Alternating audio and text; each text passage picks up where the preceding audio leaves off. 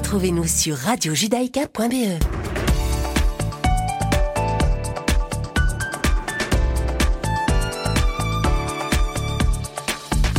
Bonjour à toutes et bonjour à tous, chers auditeurs. Bienvenue sur Radio Judaïka. Si vous nous rejoignez, je suis ravie de vous retrouver pour cette nouvelle semaine.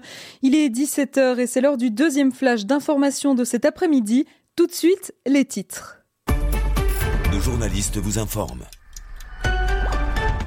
En Israël, 6706 nouveaux cas de coronavirus ont été recensés pour ces dernières 24 heures. Par ailleurs, avec l'arrivée des 700 000 doses supplémentaires du vaccin Pfizer, les citoyens de plus de 50 ans vont à leur tour pouvoir être vaccinés. Aux États-Unis, les démocrates américains s'apprêtent à lancer dans les prochains jours une procédure de destitution contre le président sortant Donald Trump. Nous le verrons. Enfin, un coronavirus en Belgique, le cap des 20 000 personnes décédées des suites du Covid-19 a été franchi. Et on commence ce flash, chers auditeurs, avec un point sanitaire en Israël. Le ministère de la Santé israélien a fait état de 6706 nouveaux cas de Covid-19 pour ces dernières 24 heures. 6706 nouvelles contaminations alors qu'un total de 92 967 tests de dépistage a été effectué, ce qui fait que le taux de contamination au virus est actuellement de 7,4%. Il y a pour le moment un peu plus de 69 800 cas de malades actifs en Israël. Parmi ces cas, 1044 patients se trouvent dans un état grave et 251 d'entre eux sont sous respirateur artificiel. Le bilan des décès des suites du Covid-19 s'élève quant à lui à 3671 morts. Et dans le même temps, Israël a entamé hier l'administration de la seconde dose du vaccin Pfizer BioNTech à sa population, exactement trois semaines après le lancement de la campagne nationale de vaccination contre le coronavirus. La campagne de vaccination continue en effet de battre son plein dans le pays. Plus d'un million huit cent mille citoyens ont déjà reçu la première dose. Et avec l'arrivée hier soir de 700 000 doses supplémentaires du vaccin, les Israéliens de plus de 50 ans vont à leur tour pouvoir être vaccinés en plus des personnes de plus de 60 ans. Direction les États-Unis à présent. Hier, les démocrates américains ont averti qu'ils étaient prêts à lancer dans les prochains jours un nouvel impeachment, donc une procédure de destitution contre le président sortant Donald Trump. En effet, quelques jours après l'insurrection au Capitole et les violences qui ont fait cinq morts, la présidente de la Chambre des représentants, Nancy Pelosi, a annoncé toute une série d'actions pour faire partir le président républicain qualifié de je cite, menace imminente contre la démocratie et la Constitution américaine. Et pour ce faire, les démocrates vont d'abord faire appel au vice-président sortant Mike Pence. En effet, il lui demande d'activer en urgence le 25e amendement de la Constitution, 25e amendement qui consiste pour le vice-président et les principaux ministres à constater l'inaptitude du président à exercer sa fonction. Et on termine rapidement ce flash par la Belgique où la barre des 20 000 décès des suites du coronavirus a été franchie ce week-end. Depuis le début de l'épidémie, la Belgique déplore en effet 20 000 78 morts avec une seconde vague plus meurtrière que la première. Dans la foulée, on constate une hausse du nombre d'infections quotidiennes au virus. En effet, pour la période du 1er au 7 janvier, le nombre moyen a augmenté de 14% par rapport à la période précédente. Et pour la journée d'hier, 1569 nouveaux cas ont été enregistrés. Enfin, concernant le nombre de patients hospitalisés et le nombre de décès, là, les courbes continuent de baisser en Belgique. Et c'est la fin de ce flash, chers auditeurs. On se retrouve à 18h pour le journal de la rédaction. Et tout de suite, ne manquez pas votre émission du lundi, Cherchez l'erreur avec Isaac Franco et Richard Laube. C'est maintenant.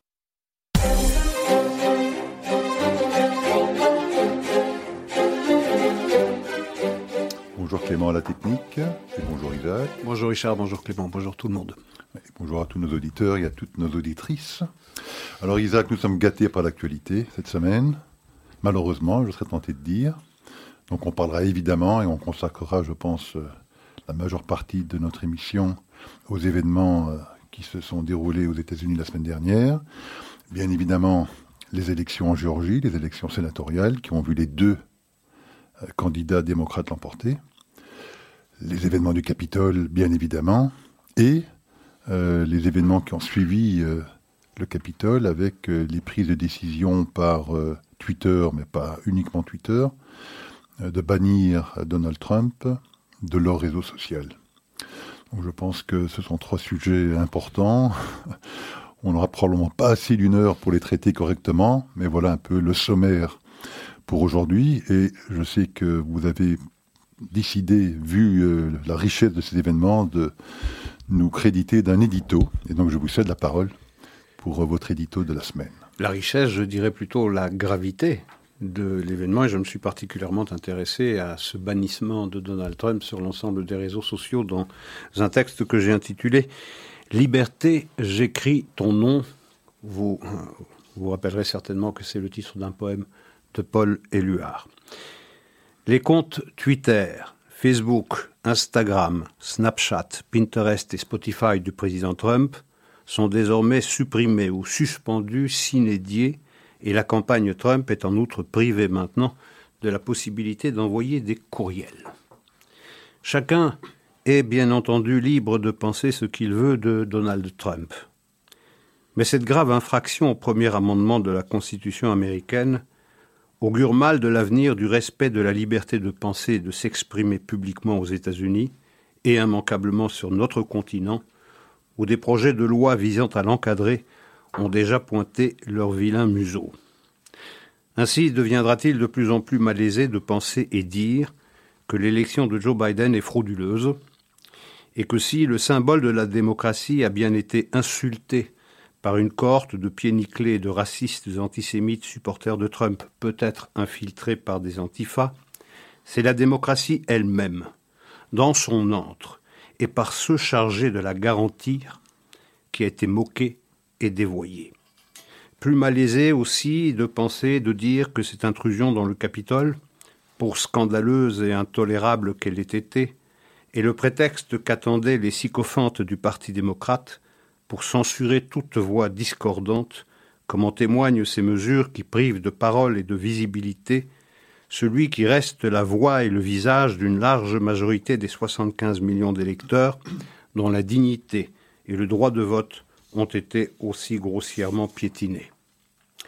Ne vous y trompez pas, ceux nombreux qui se réjouissent que les responsables des réseaux sociaux aient censuré d'autorité la voix de cet homme qu'ils ont tant aimé détester pendant cinq ans doit savoir que la petite poignée d'individus, armés du pouvoir inouï de bâillonner la parole du président de la première puissance mondiale, ne manqueront pas de censurer celle de chacun d'entre nous, du moment qu'elle contreviendra à la seule vérité qui a désormais le droit d'être dite, la leur. Ne cherchez pas ailleurs, il est là, le coup d'État. C'est là un tragique retournement de l'histoire l'Occident rêvait de démocratiser la Chine, c'est le modèle chinois qui corsette aujourd'hui la démocratie américaine et bientôt la nôtre, et place nombre de ses citoyens sous haute surveillance, pendant que les négationnistes nient librement la Shoah et que les Rouhani, Khamenei ou Nasrallah continuent sur ces mêmes réseaux sociaux d'appeler aussi librement à l'assassinat du président américain et à l'éradication du cancer sioniste, sans bien sûr contrevenir aux sacro-saintes règles de la communauté du net. La parenthèse du siècle américain se ferme un peu plus avec l'élection certifiée du candidat le plus corrompu de l'histoire politique récente des États-Unis, celle du siècle chinois s'ouvre plus grande. Après le grand bond en avant cher à Mao Tse-tung et le enrichissez-vous de Deng Xiaoping, l'heure est aux États-Unis à la woke and cancel culture pour paraffer leur victoire posthume et couronner l'empereur Xi Jinping. Bienvenue dans le nouveau, nouveau monde. Alors Isaac, euh, ça fait longtemps ici qu'à cette antenne, en tout cas nous deux, nous condamnons les égouts sociaux. Hein, moi j'avais plutôt l'habitude d'appeler euh, Facebook le grand dépotoir. Mais les égouts sociaux, c'est pas mal non plus. Euh, bon, clairement, un monstre a été créé. Je pense que il sera très difficile de le rentrer dans sa petite boîte. Hein, les, les grands patrons de ces entreprises ont elles-mêmes ou eux-mêmes perdu, je pense, le contrôle de ces entreprises. Euh, et je crois que la seule façon euh, qu'on aura, pour faire une petite boutade, de se débarrasser de ces égouts, hein, ce sera de faire un saut technologique. Hein, ça fait plus d'un siècle qu'on maîtrise la transmission du son, qu'on maîtrise la transmission des images, Hein, le téléphone, la télévision, le cinéma, la radio, l'Internet existent depuis longtemps. Mais je pense qu'on va devoir maîtriser la transmission des odeurs. Et le jour où on arrivera à maîtriser la transmission des odeurs, hein, l'odeur nauséabonde qui se dégagera de Facebook sera telle que plus personne ne voudra y aller. Je pense que le seul, le seul espoir que nous avons de voir ces égouts peut-être un jour disparaître.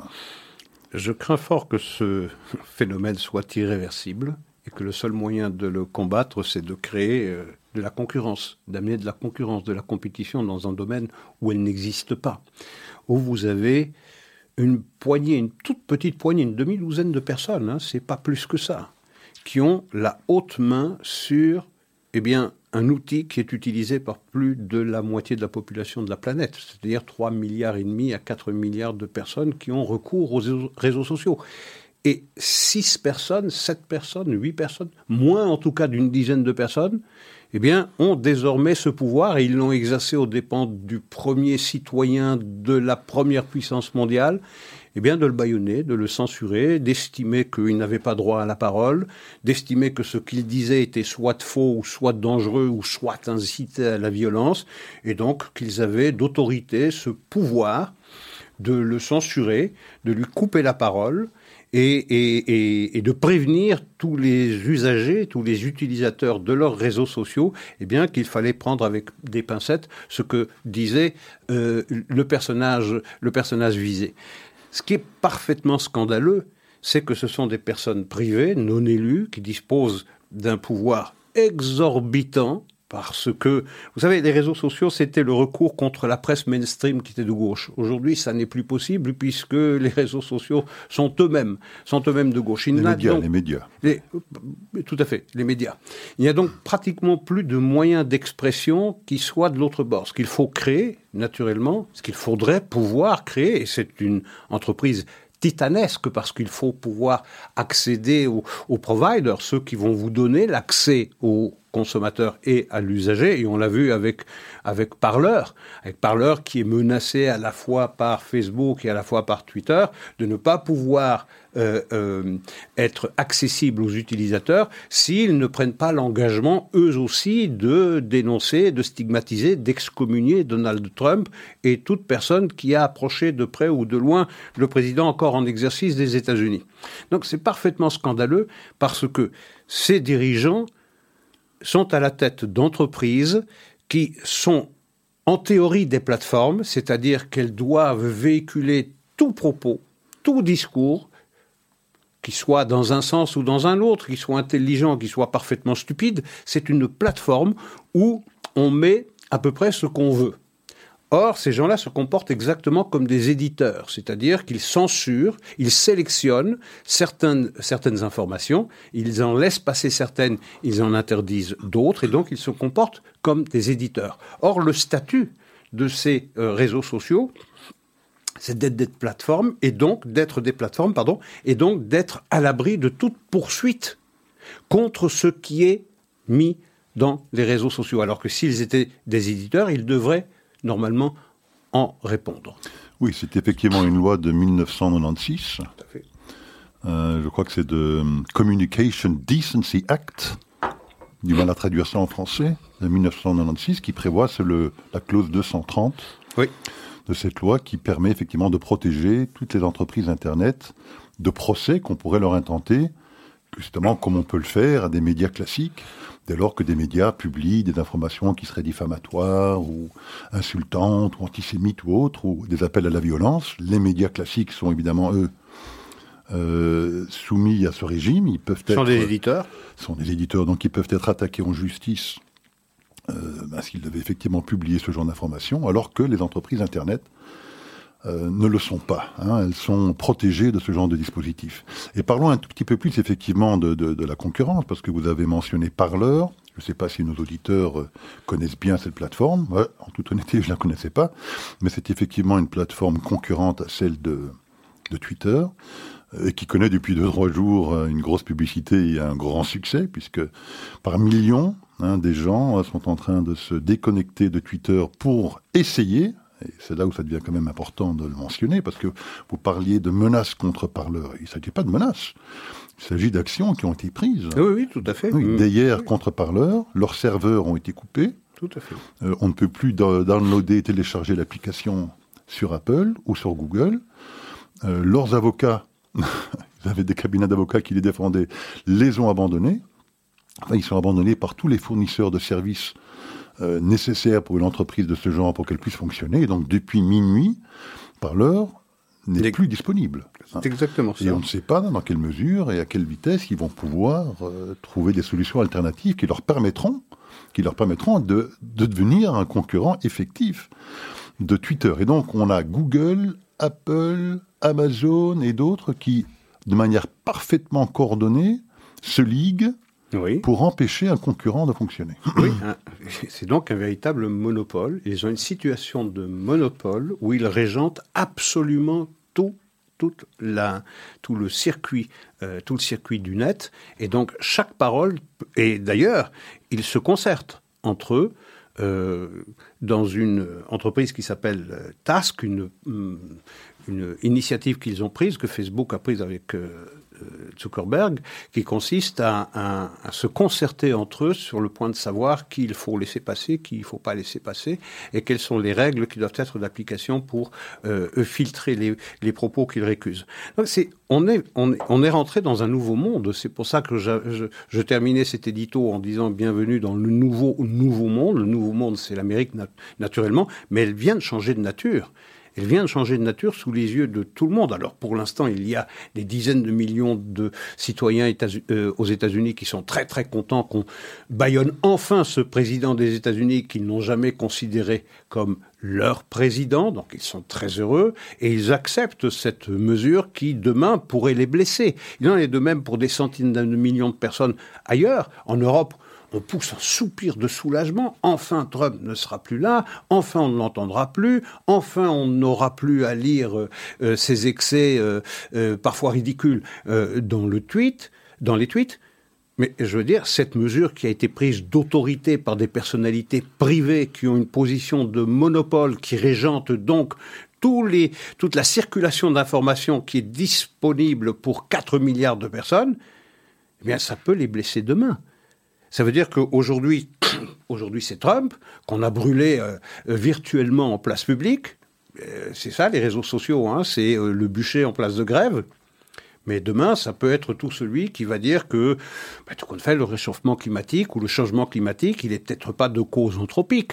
Ou bien celui qui va dire que, euh, je sais pas moi, euh, euh, les gros industriels, les grands industriels, euh, euh, tout compte fait, ils ont amélioré la qualité de la vie des gens et la longévité de la vie des gens et que peut-être le bio doit être interrogé. Et donc toute personne, toute, ou bien sur l'avortement, ou bien sur le mariage homosexuel, les sujets sociétaux ne manquent pas, ou traditionnellement, qui sont traditionnellement les sujets de débat euh, entre, personnes. Lorsque vous réunissez, vous discutez de choses ou d'autres, eh bien, il y aura peut-être une seule parole admissible pour ce qui touche à l'avortement, une seule parole admissible pour ce qui concerne le mariage homosexuel, une seule parole officielle pour l'abattage, par exemple, ou pour la circoncision, et toute personne qui prendra quelques libertés avec cette parole euh, seulement acceptable se verra censurée, se verra bannie, et, je lisais toujours dans cette euh,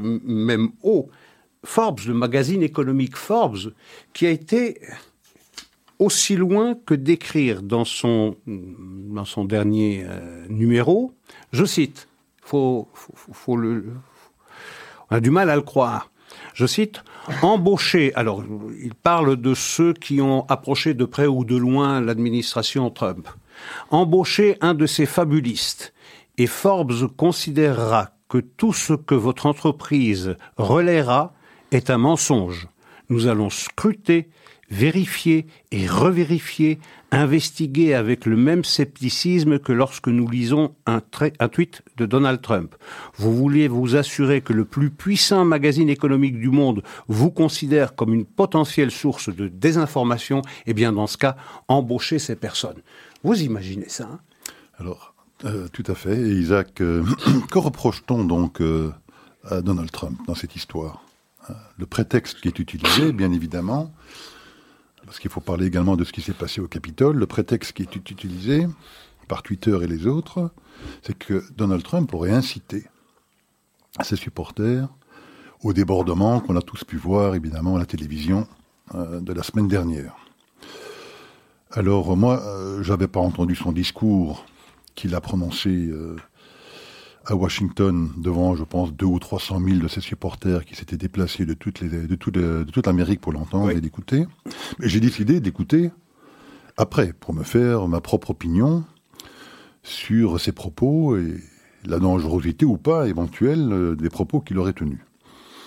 Eh bien, avoir entendu son discours, je n'ai rien entendu qu'on pourrait de près ou de loin qualifier d'incitation à aller envahir le Capitole et commettre les dégâts qu'on a pu voir. Il a effectivement, encore une fois, et il le fait depuis de nombreuses semaines, insisté sur le fait qu'on lui avait volé ses élections. Il a encouragé ses supporters à manifester avec force, mais, a-t-il rajouté, pacifiquement, pour bien faire comprendre au même moment où ben, le Congrès était en train de voter et de confirmer l'investiture de Joe Biden, pour bien faire comprendre qu'il y avait toute une partie des États-Unis qui estimait que cette élection n'était pas légitime. Voilà ce qu'il a dit, et il le dit euh, de manière répétée depuis de nombreuses semaines.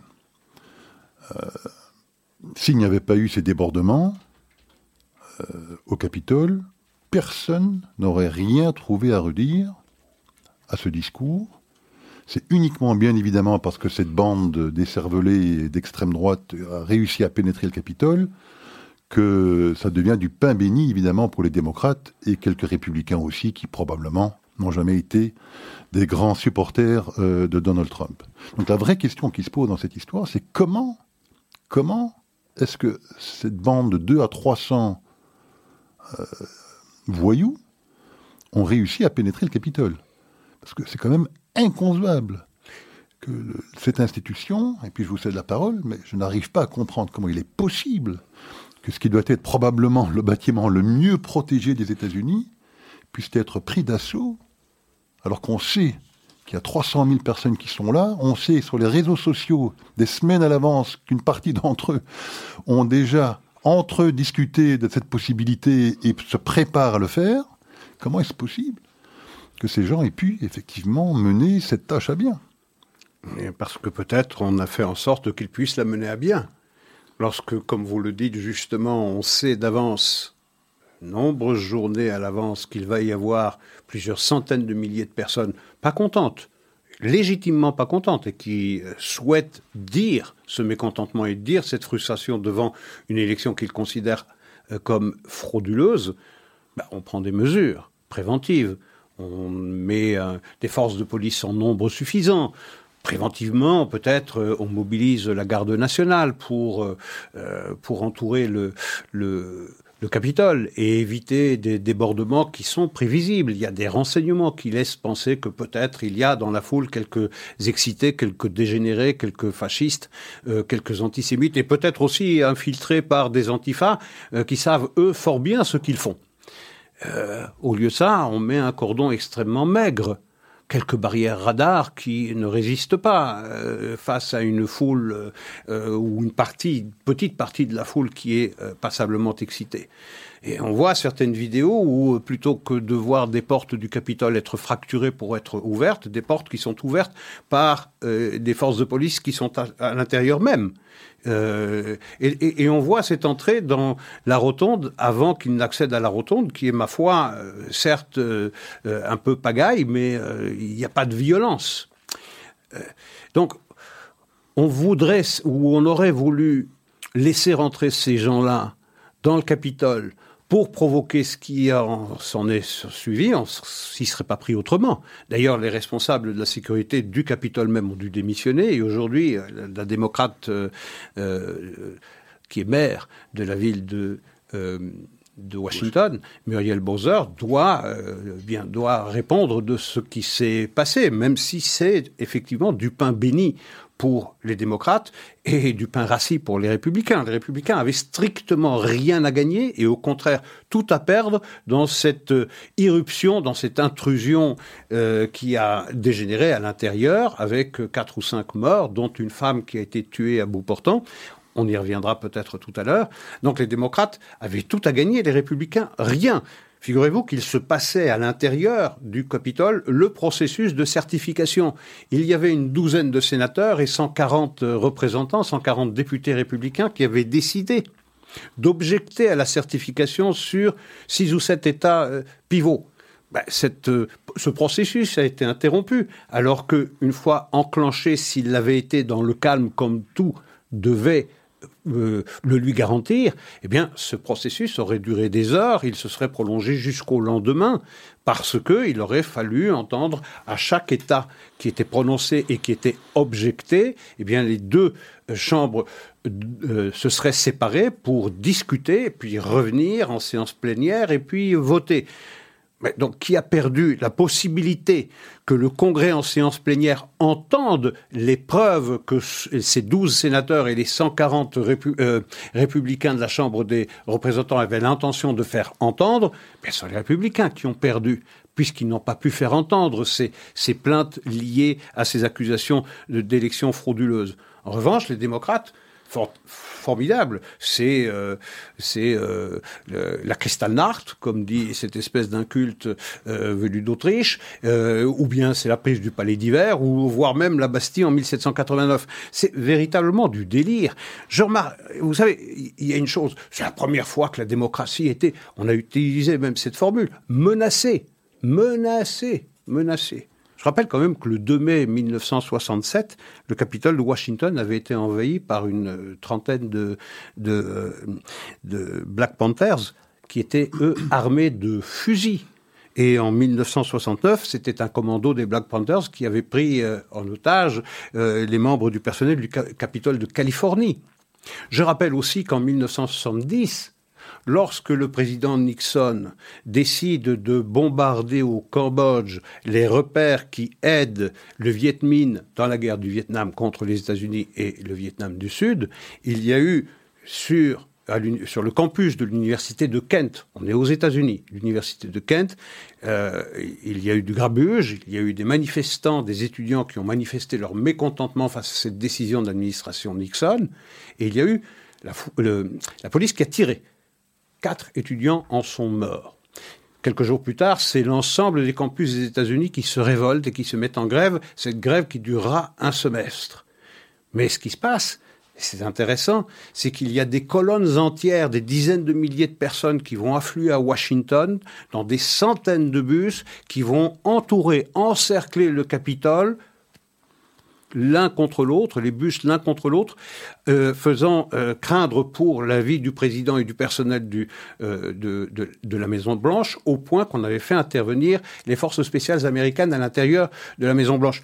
C'était cela une menace sur la démocratie. C'est pas l'arrivée de quelques pieds nickelés dans le capital qui, dans le capital qui est une menace. Tout au plus peut-on dire qu'on a insulté, qu'on a moqué, qu'on a manqué de respect mais ne dit-on pas de la même manière que on a insulté les États-Unis lorsque euh, on crache sur le drapeau américain ou lorsque on ne met pas la main sur le cœur et qu'on met un genou à terre pour montrer le mépris dans lequel on tient ce drapeau qui est le symbole de l'Amérique, de l'histoire passée, du présent et de l'avenir des États-Unis.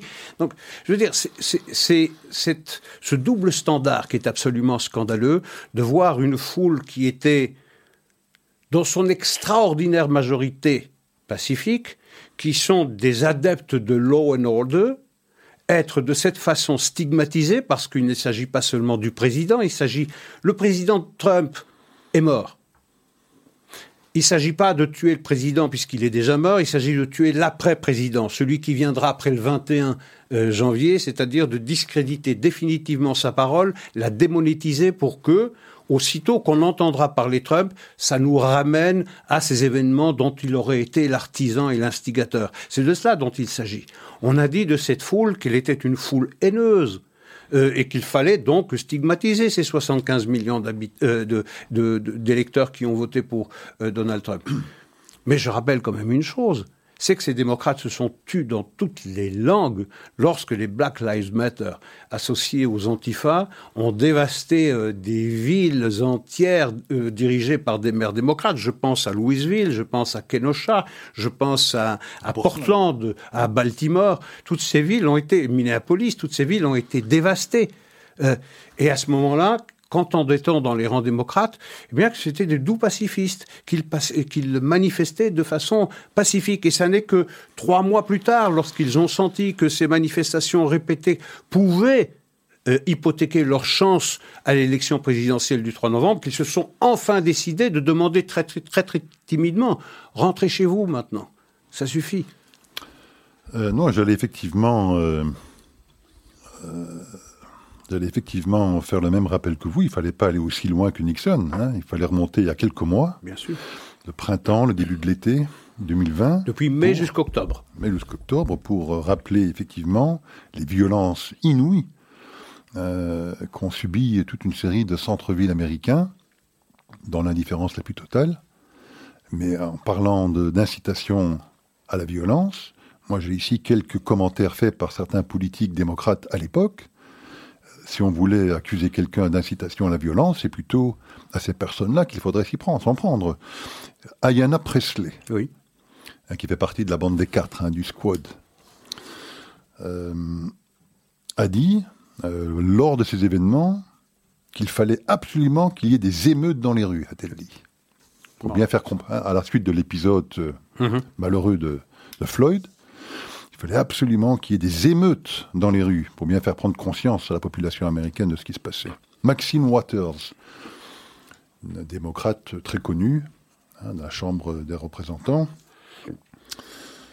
a dit à ce moment-là à son public, si vous rencontrez un membre de l'équipe de Trump, dans un restaurant, dans un magasin, dans une station essence, ameutez d'abord les passants aux alentours, retenez-les dans l'endroit où ils sont, et dites-leur bien que jamais ils ne seront les bienvenus dans ce pays.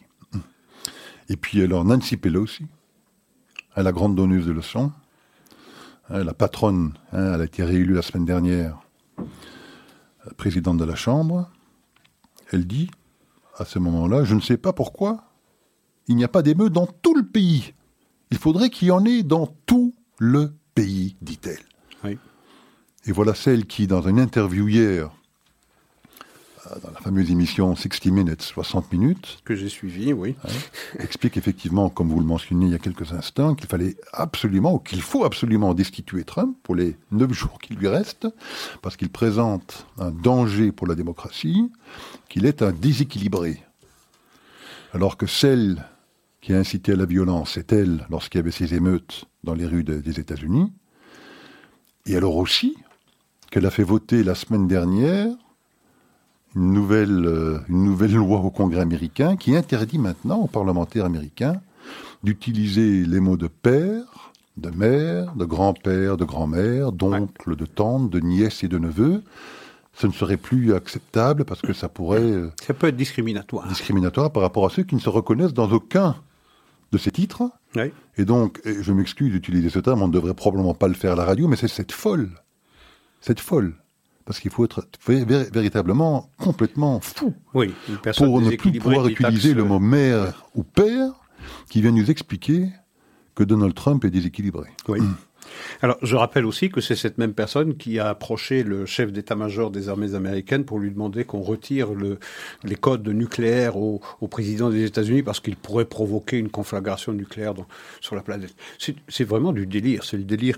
C'est le pouvoir, le délire au pouvoir. Et je rappelle, Chris Cuomo, qui est une des personnalités les plus en vue sur CNN, journaliste, qui est le frère d'Andrew Cuomo, qui est le gouverneur de l'État de New York, lui, il disait, lorsqu'il y avait ces manifestations partout aux États-Unis, qui dévastaient en particulier du reste des minorités, qu'ils disent défendre, puisque c'était les petits commerces aux mains des populations euh, afro-américaines, euh, latinos, qui ont été en première, euh, les premières visées, les premières victimes de cela. Chris Cuomo qui disait sur la chaîne CNN qui a dit que les manifestants devaient être polis et qu'ils devaient manifester poliment? Qui a dit cela? Et aujourd'hui, subitement, eh bien, euh, ce sont les manifestants euh, qui euh, se sont distingués d'une façon pitoyable, pathétique, condamnable, je le répète, au cas où certains n'ont pas entendu que nous stigmatisons à l'évidence ce qui s'est passé dans le Capitole. Mais c'est ce double standard qui disqualifie tous ceux qui, euh, euh, tous ceux qui, ne, qui, voient la, paille dans l'œil du républicain pour ne pas voir la poutre qu'ils ont dans le sien propre. C'est ça qui est absolument scandaleux. On est rentré désormais dans une nouvelle dimension, dans une nouvelle réalité politique, euh, où, après la perte des, par les républicains d'ailleurs, auxquels ils sont euh, responsables, on y viendra certainement, euh, en Géorgie de, de, sénateurs, et l'élection d'un antisémite notoire, d'un raciste anti-blanc notoire, d'un haineux de l'Amérique, je parle de Raphaël Warnock, celui qui a invoqué Dieu pour qu'il maudisse l'Amérique, celui qui a dit des Juifs qu'ils étaient l'incarnation du mal euh, le plus absolu, celui qui est un promoteur du verbe de Louis Farrakhan de Nation of Islam et celui qui estime que Jeremy qui a été le mentor de Barack Obama, qui est un antisémite notoire, mentor d'Obama pendant 20 ans, et qu'il a désavoué seulement lorsqu'il a été élu en 2008 à la présidence des États-Unis. Donc ce personnage-là a été élu avec John Ossoff, c'est-à-dire deux sénateurs qui sont à la gauche de l'extrême gauche du Parti démocrate et qui donnent désormais aux démocrates eh bien le contrôle du Sénat, puisque à 50-50, comme chacun sait parmi nos auditeurs, c'est le vice-président, en l'occurrence la vice-présidente à partir du 20 janvier, qui euh, fera pencher la balance côté démocrate. Ça veut dire que désormais, nous disions que c'était un scénario catastrophe celui qui se profilait. Nous n'avions pas imaginé que cela pût être possible. Eh bien, c'était possible. Et désormais, tous les délires démocrates sont possibles. Et je doute même que cette, euh, le contrôle de tous les leviers de pouvoir de l'exécutif est une chose qui plaît particulièrement à Joe Biden et qui doit faire peur d'ailleurs à ceux qui restent de centristes dans le Parti démocrate parce qu'ils se disent si les républicains avaient encore le contrôle du Sénat, nous avions une raison, quelqu'un à accuser pour ne pas pouvoir appliquer l'ensemble de notre agenda. Mais maintenant que nous avons tous les leviers de pouvoir, eh bien, les centristes seront euh, fortement sous la pression des radicaux pour faire passer la totalité de leur agenda, qui euh, concerne aussi bien la fin du filibuster, et qui concerne l'ajout de un ou deux États comme Washington DC et Porto Rico, qui concerne aussi l'élargissement de la Cour suprême. Et vous savez, ces radicaux, ils entendent bien faire pression euh, sur Joe Biden parce qu'ils estiment que c'est eux qui ont permis son élection. Alors il y a un nom qu'il faut retenir parce qu'effectivement tous les dangers que vous pointez, ils sont bien évidemment euh, à redouter dans les mois et les années qui viennent. Un nom à retenir, hein, qui sera peut-être un des personnages les plus influents au, euh, Sénat, c'est Joe Manchin. Tout à fait. Hein, c'est un des conservateurs démocrates. Conservateur démocrate qui, bon, officiellement, il fait partie du Parti démocrate, mais il est très centriste. Il a de nombreuses reprises, d'ailleurs, dans la mandature précédente, voté côté républicain et qui a déjà annoncé, avant même que l'élection présidentielle n'avait été euh, euh, connue, les résultats n'avaient été connus, avait déjà annoncé lui qu'il n'avait pas l'intention de participer, en tout cas de voter pour ce genre de, de proposition radicale. Donc on verra ce qu'il en sera. Retenons ce nom de Joe Manchin, il va peut-être jouer un rôle assez pivot et important dans les semaines et les mois qui vont venir. Tout à fait, puisque la majorité se jouera à, une, à une, voix. à une voix. Mais revenons, euh, parce que vous avez pointé en tout début d'émission l'immense danger, parce qu'on parle de danger pour la démocratie. Alors, euh, les échauffourées au Capitole, c'est beaucoup de choses, mais c'est sûrement pas un danger pour la démocratie. Mais vous avez pointé du doigt évidemment l'immense danger pour la démocratie que constitue hein, la censure, hein, le nouveau ministère de la vérité, hein, que représentent euh, Twitter, Facebook et autres. Ça, c'est évidemment un immense danger pour la démocratie. Mais un deuxième grand danger pour la démocratie sont les propos de Nancy Pelosi, qui non seulement effectivement euh, euh, traite Donald Trump de déséquilibré, bon, peu importe, mais qui veut effectivement maintenant relancer une procédure d'impeachment, de destitution en accéléré, hein, euh, pour essayer de nous faire croire. Euh, enfin, c'est impossible de nous faire croire, puisqu'on sait que techniquement, il est impossible, dans les neuf jours qui restent à Donald Trump pour sa présidence, d'être destitué dans les neuf jours. Donc d'essayer de nous faire croire que cette destitution a pour vocation d'éviter un danger imminent pour la démocratie, alors qu'elle sait pertinemment bien qu'il est impossible de le faire quitter son poste avant le 20 janvier, date normale à laquelle il quittera de toute façon son poste, euh, il y a déjà là une hypocrisie énorme. Mais c'est dans la procédure elle-même de destitution euh, où il y a un immense danger pour la Constitution américaine.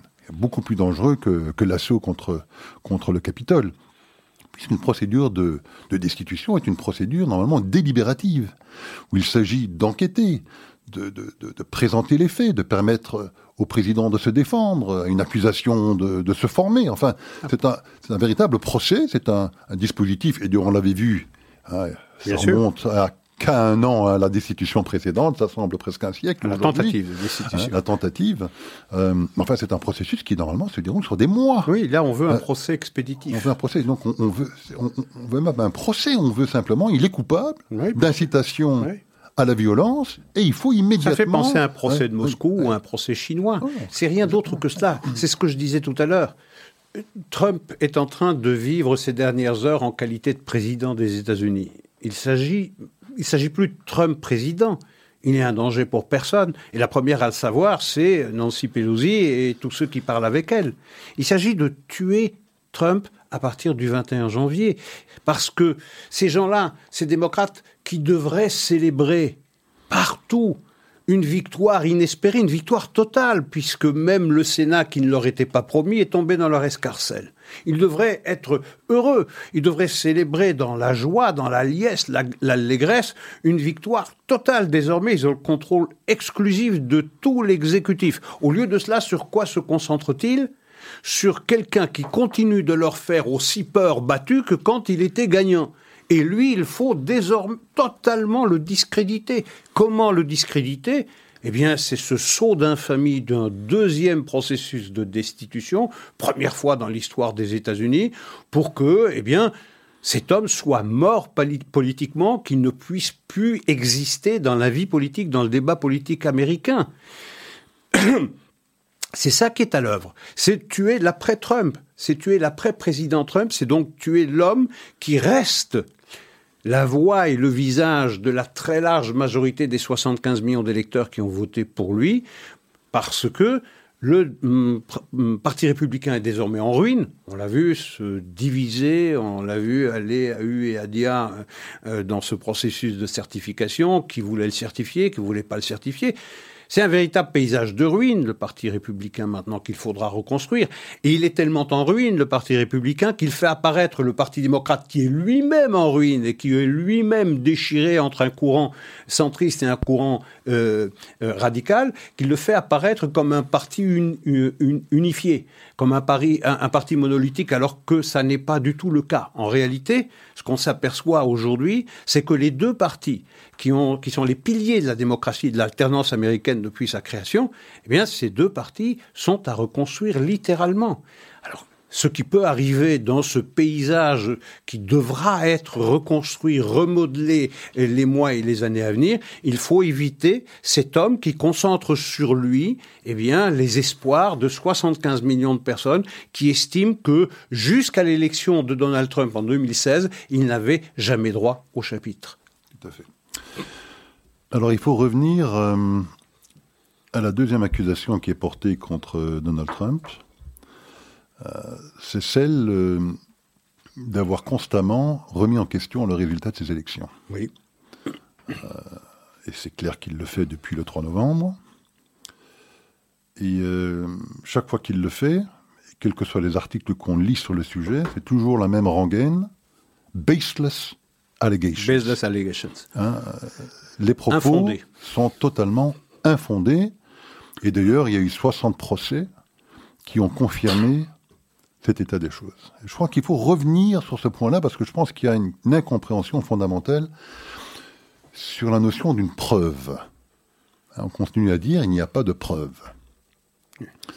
Alors, euh, rappelons d'abord euh, qu'il ne fallait aucune preuve aux démocrates pour déclencher Crossfire Hurricane. Hein, l'enquête en contre-intelligence déclenchée par Obama en 2016. Collusion euh, avec la Russie. Soi-disant de collusion de l'équipe de campagne de Trump avec les Russes. Et la seule preuve qu'ils avaient, c'était un, rapport écrit par quelqu'un qui s'était euh, alimenté aux sources russes.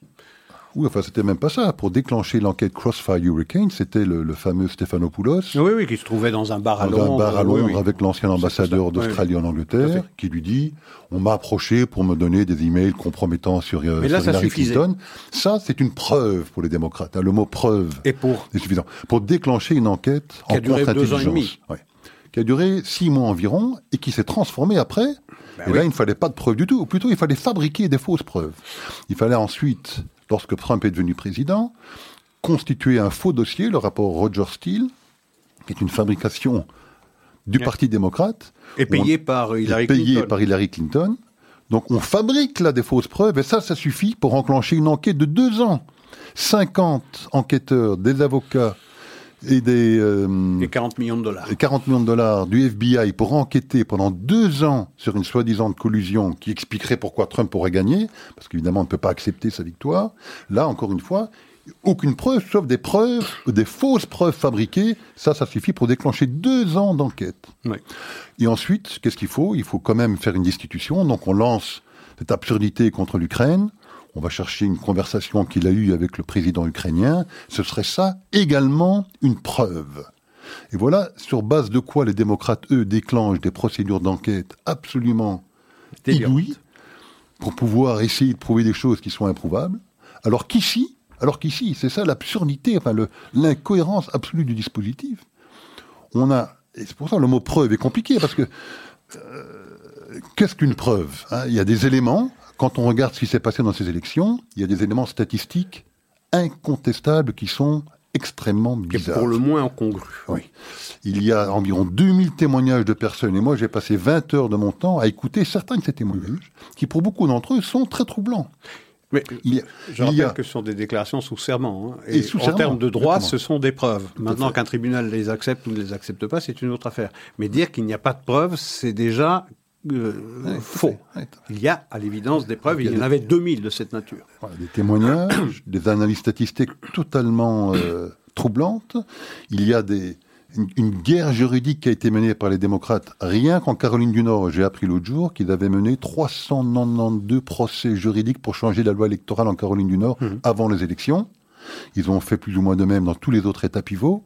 Et dans beaucoup d'États pivots, ils ont réussi Oui. de manière anticonstitutionnelle à changer des lois électorales. Il y a également ça qui existe. Il y a des vidéos très troublantes qui existent également. Enfin, il y a tout un faisceau de choses qui existent qui, si on veut passer un petit peu de temps à les regarder, pour tout être normalement constitué, il est impossible de dire qu'on ne peut pas avoir de doute. Eh bien, alors qu'on ne peut pas avoir de doute, euh, on ne pourrait même pas enquêter sur le sujet.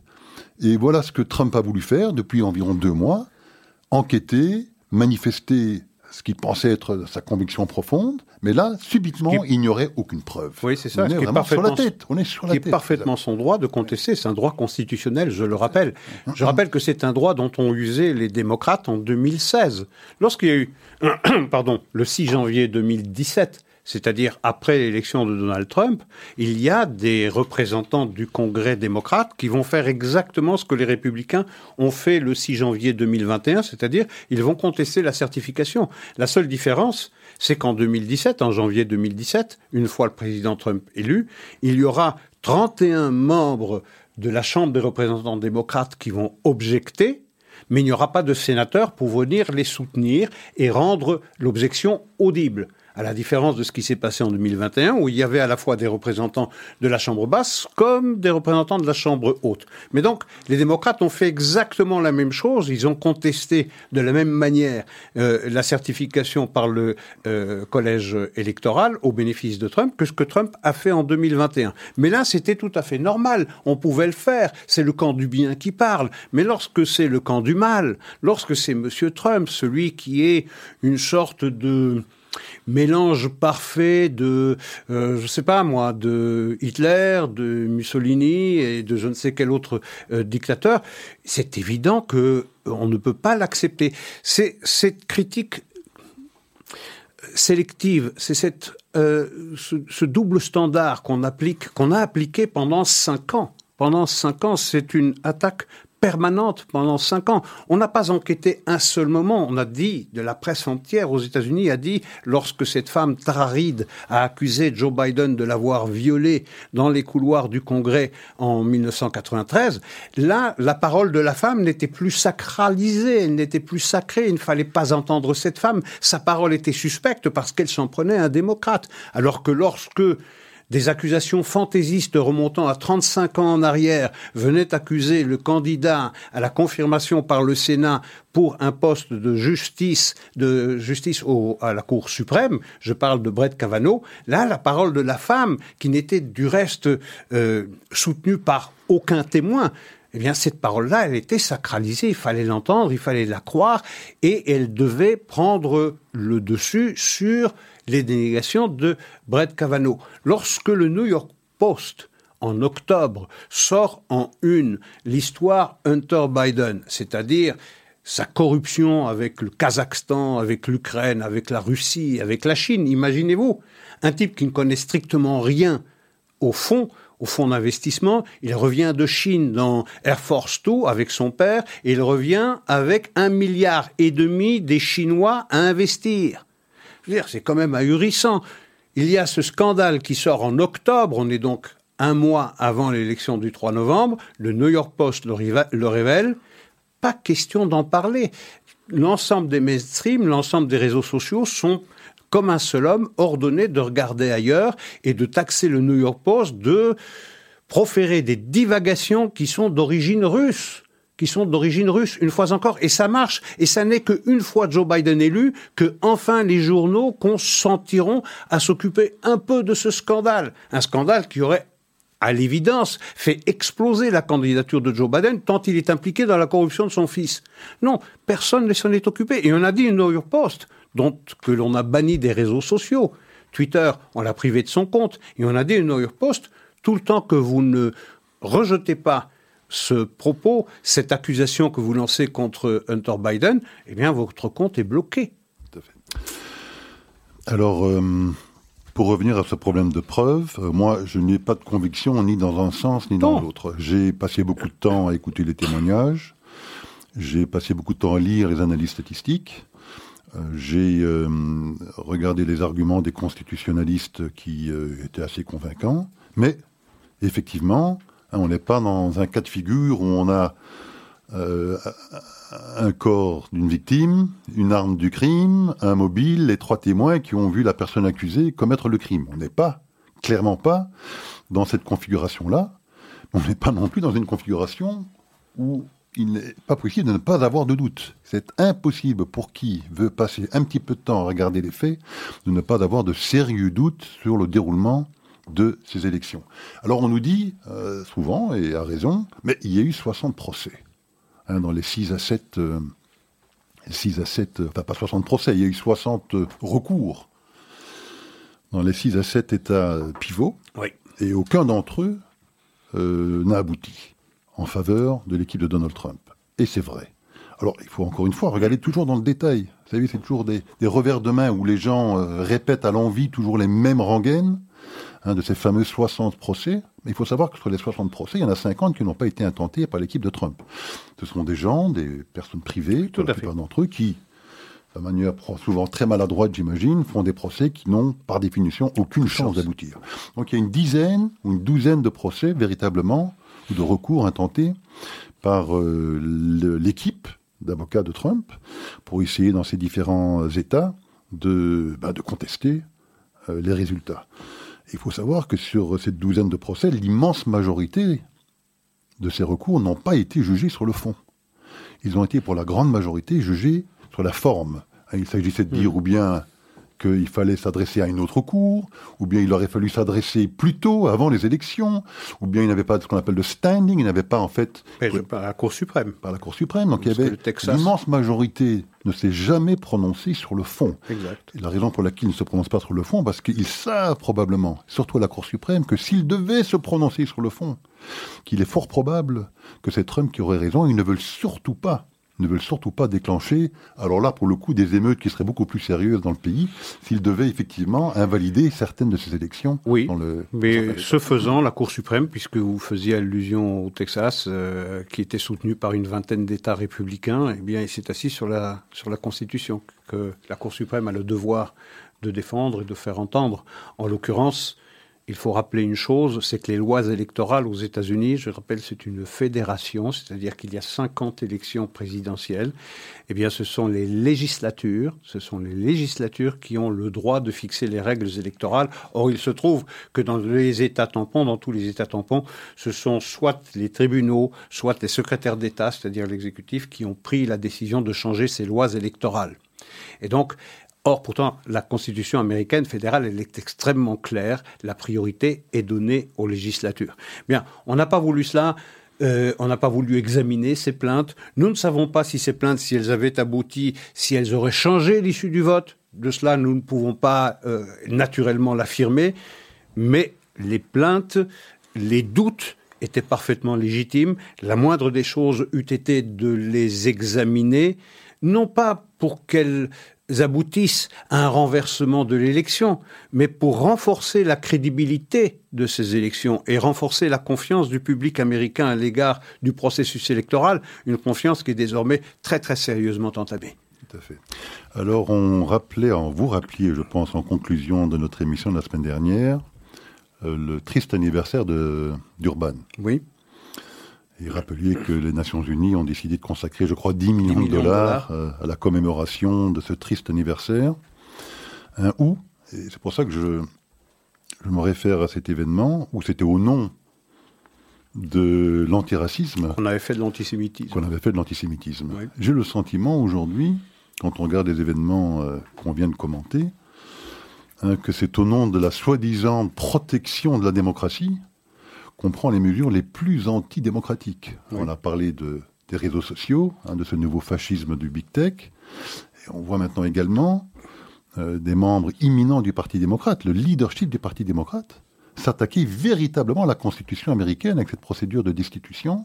Hein, c'est pas des, euh, des excités d'extrême droite qui vont s'attaquer au Capitole sans la moindre conséquence à long terme. Non, c'est le leadership du Parti démocrate qui, veut qui prend d'assaut la Constitution américaine. Oui, au, nom, au, nom, de la lutte pour la démocratie. Qui la moque, qui la prend en otage, et en réalité, c'est pour éviter une haine personnelle, une haine épidermique qu'elle avait déjà euh, montré largement lorsque, je pense que c'était le 28 janvier de l'année dernière, le 28 janvier 2020, au dernier discours du président Trump sur l'état de l'Union, elle avait ostensiblement, à la fin du discours de Donald Trump, déchiré le texte de ce discours, qui était une manifestation de mépris et de colère et de rage, qui est impensable dans une démocratie qui est en principe basée sur le débat, sur la concertation, sur la recherche d'un euh, d'un consensus entre les deux parties, consensus qui paraît de plus en plus impossible à définir, tant il y a aujourd'hui en Amérique deux Amériques qui s'opposent, deux Amériques pratiquement inconciliables, tant le regard que ces deux Amériques portent sur leur propre pays est différent. Eh écoutez Isaac, je pense que sur ce mot, nous aurons conclu notre émission. Je crois qu'on aura été passionnés aujourd'hui par ce sujet. J'espère que nos auditeurs le seront avec nous. Et euh, Surtout rester euh, à l'écoute, puisqu'il y a maintenant le, journal et le magazine présenté par Asley Santoro. Et pour ce qui nous concerne, nous donnons rendez-vous à nos auditeurs la semaine prochaine, le 18 janvier. Bonne soirée et bonne semaine à tout le monde. Au revoir.